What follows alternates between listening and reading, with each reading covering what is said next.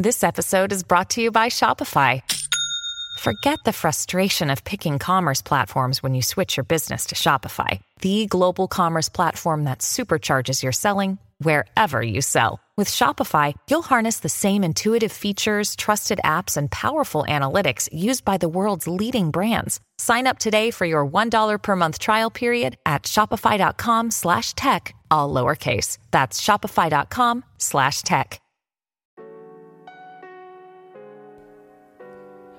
Hola a todos, soy Víctor Abarca y estás escuchando Expreso con Víctor, el podcast diario sobre tecnología, tecnología que importa y cultura digital. Y parece ser que la actualidad no para, no nos está dando ningún tipo de tregua. Y mm, la verdad es que es, muy guay porque eh, todavía no hemos terminado de asimilar demasiado ¿no? los lanzamientos que hizo ayer Apple con el tema de los nuevos eh, MacBook Pro y también con el, con el Mac Mini.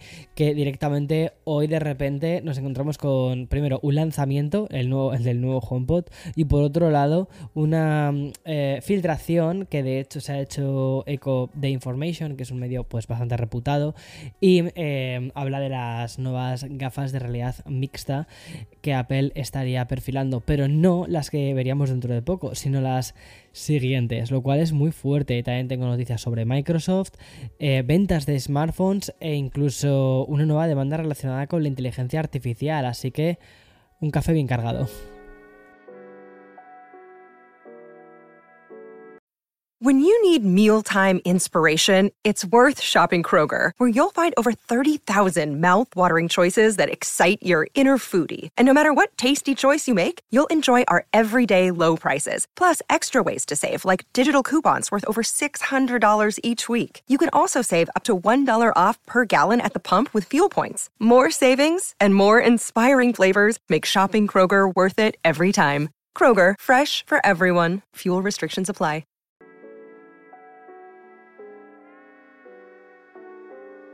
Hablar de tecnología realmente es hablar de cultura digital, ¿vale? Porque de, de, de, sociedad, porque al final estamos tan metidos en, nuestro, en nuestra tecnología diaria que al final es un poco difícil, ¿no? Decir, ¿es un, es un podcast de tecnología solo? No, al final es un podcast de, de cultura, de saber de qué va el mundo. Eh, que es, es, algo que estaba reflexionando antes cuando, cuando veía la cantidad de noticias tecnológicas que hay, que además los medios generalistas también están cubriendo.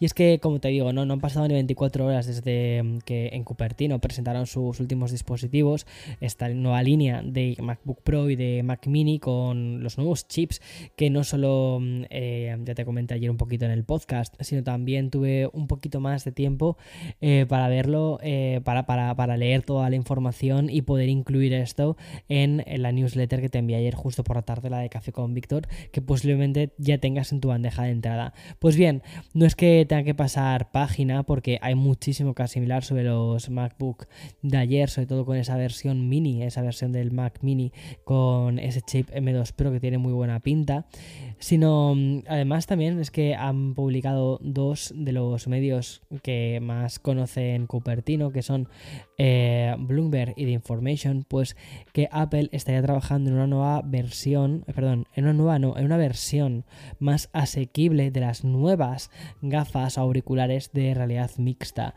Estos que aún no son oficiales, pero que ya todos damos por hecho que van a salir dentro de muy poco.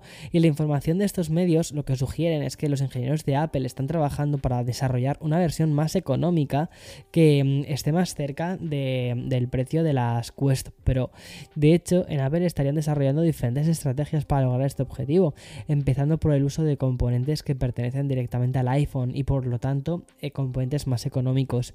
La idea sería lanzar una versión low cost al mercado por menos de 1500 dólares vamos, como serían las, las, gafas de meta. Dicen, de hecho, leía en The Information que estaría realmente entre los 800 y los 1500. Es bastante curioso. ¿Por qué? Pues porque parece ser que las gafas que vamos a ver dentro de poco va a ser un, un producto bastante premium, bastante poco inaccesible para muchísimos, porque va a ser, eh, va a estar en torno a los 3.000 dólares. Y si tenemos en cuenta la información que ya manejamos ¿no? sobre los inminentes auriculares de realidad mixta, pues es que estos vendrían con pantallas internas 4K para cada ojo. Sin embargo, esta versión low cost probablemente lo que use sean pantallas con una resolución algo más baja. Además, también los ingenieros de la compañía estarían considerando el uso de menos cámaras y procesadores algo más lentos, a lo que a su vez pues eh, eliminaría la necesidad de los ventiladores internos que parece ser que sí que tienen estas gafas eh, potentes que veremos dentro de poco. Y tampoco equiparán el gadget con su chip inalámbrico, el H2 personalizado. ¿Hasta qué punto es factible esta información de Bloomberg Information? Pues si atendemos a la fiabilidad de ambos medios, hasta, hasta incluso han publicado que la mayoría de las, de las mil personas del grupo de desarrollo de tecnología de Apple están trabajando en estos dos auriculares y de hecho se especula que la compañía podría lanzar esta versión más económica en 2025.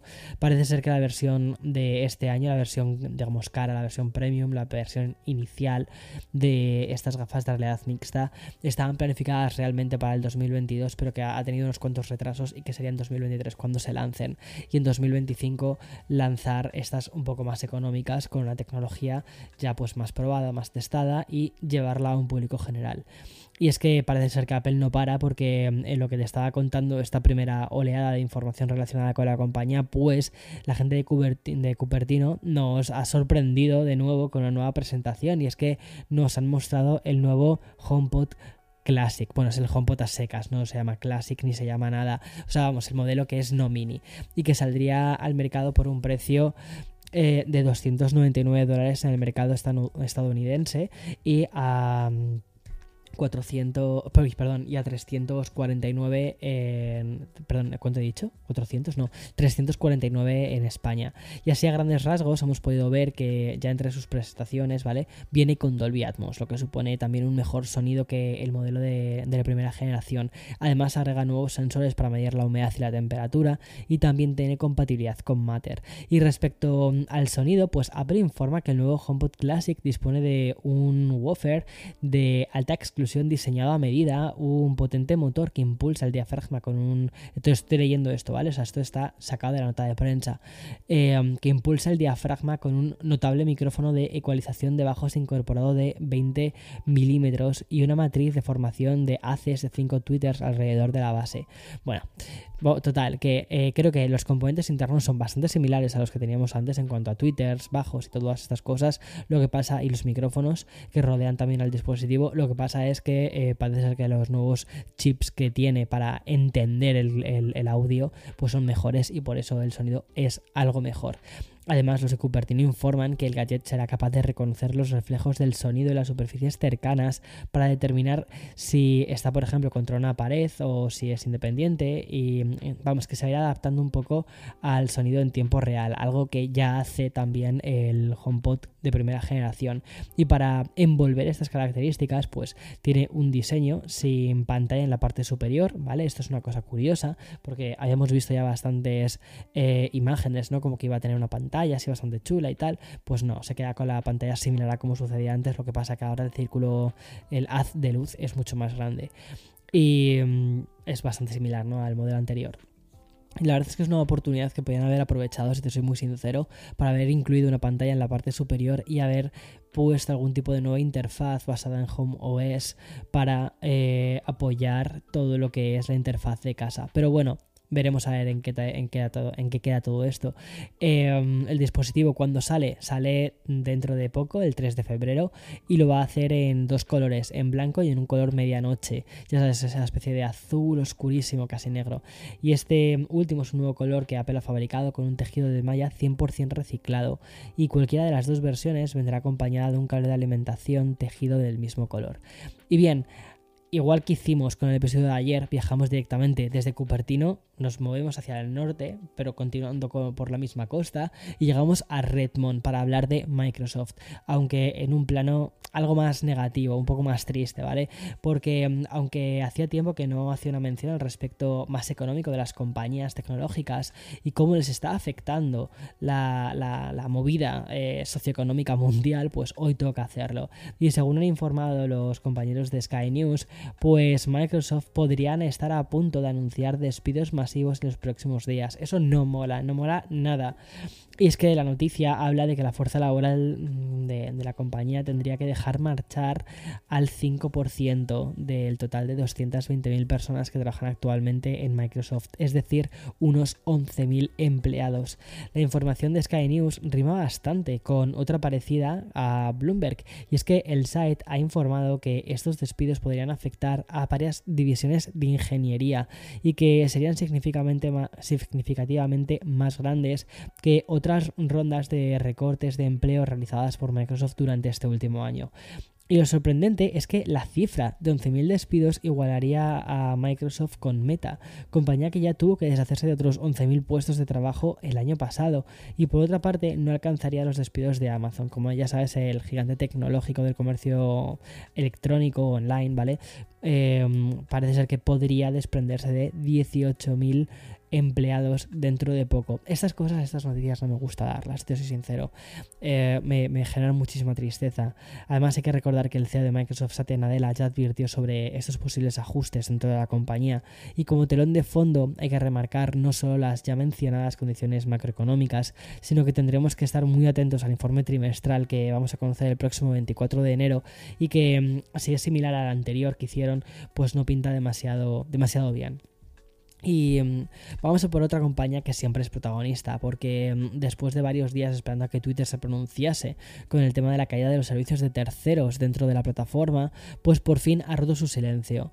Y lo ha hecho a través de la cuenta de Twitter Dev, y es que la empresa que ahora dirige, Elon Musk, por si te habías olvidado de esto, ha confirmado que hay una medida de eliminar de manera abrupta estas aplicaciones de terceros vía API con el siguiente mensaje. Y dice así, dice, Twitter está eh, haciendo cumplir sus reglas API de, de mm, como de, mm, de, de, datos y esto puede resultar en que algunas aplicaciones no funcionen.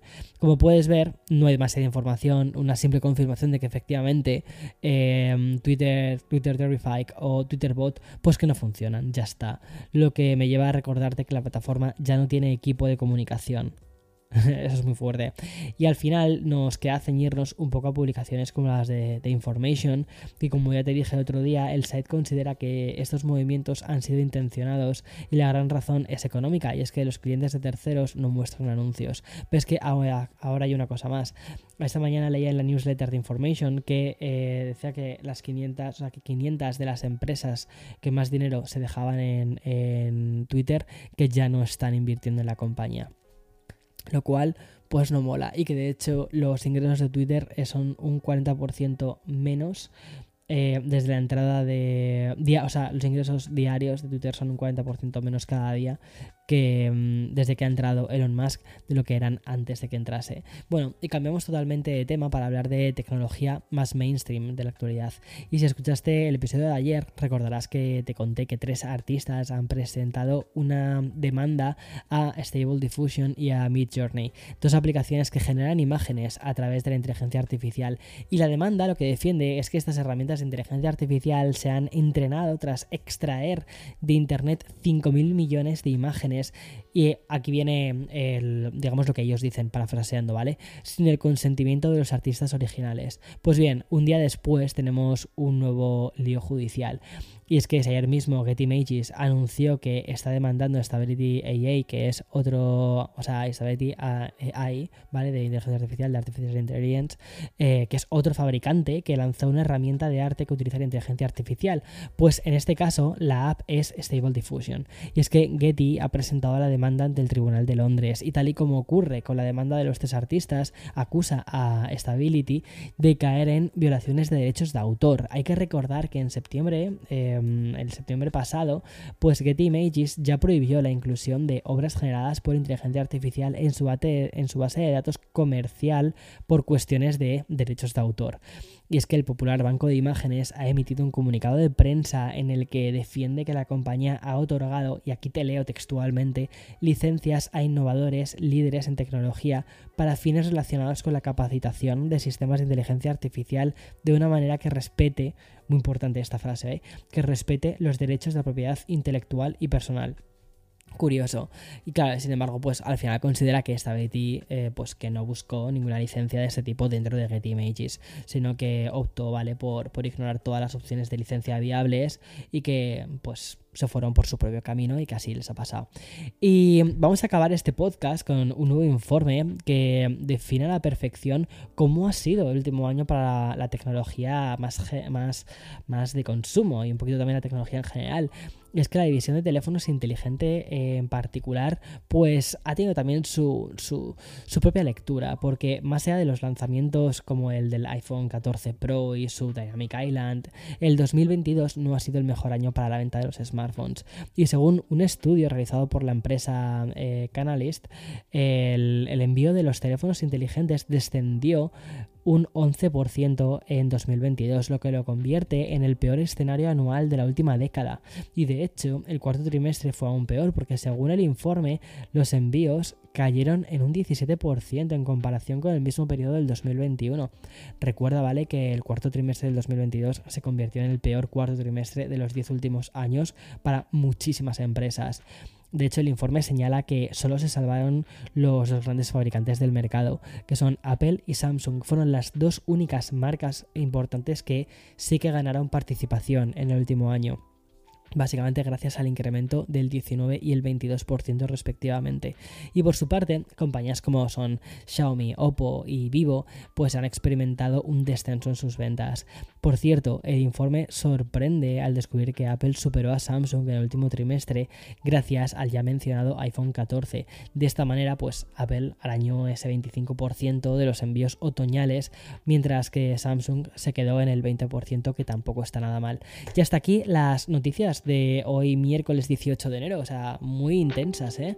Y como siempre, mañana, pues más y mejor. Chao, chao.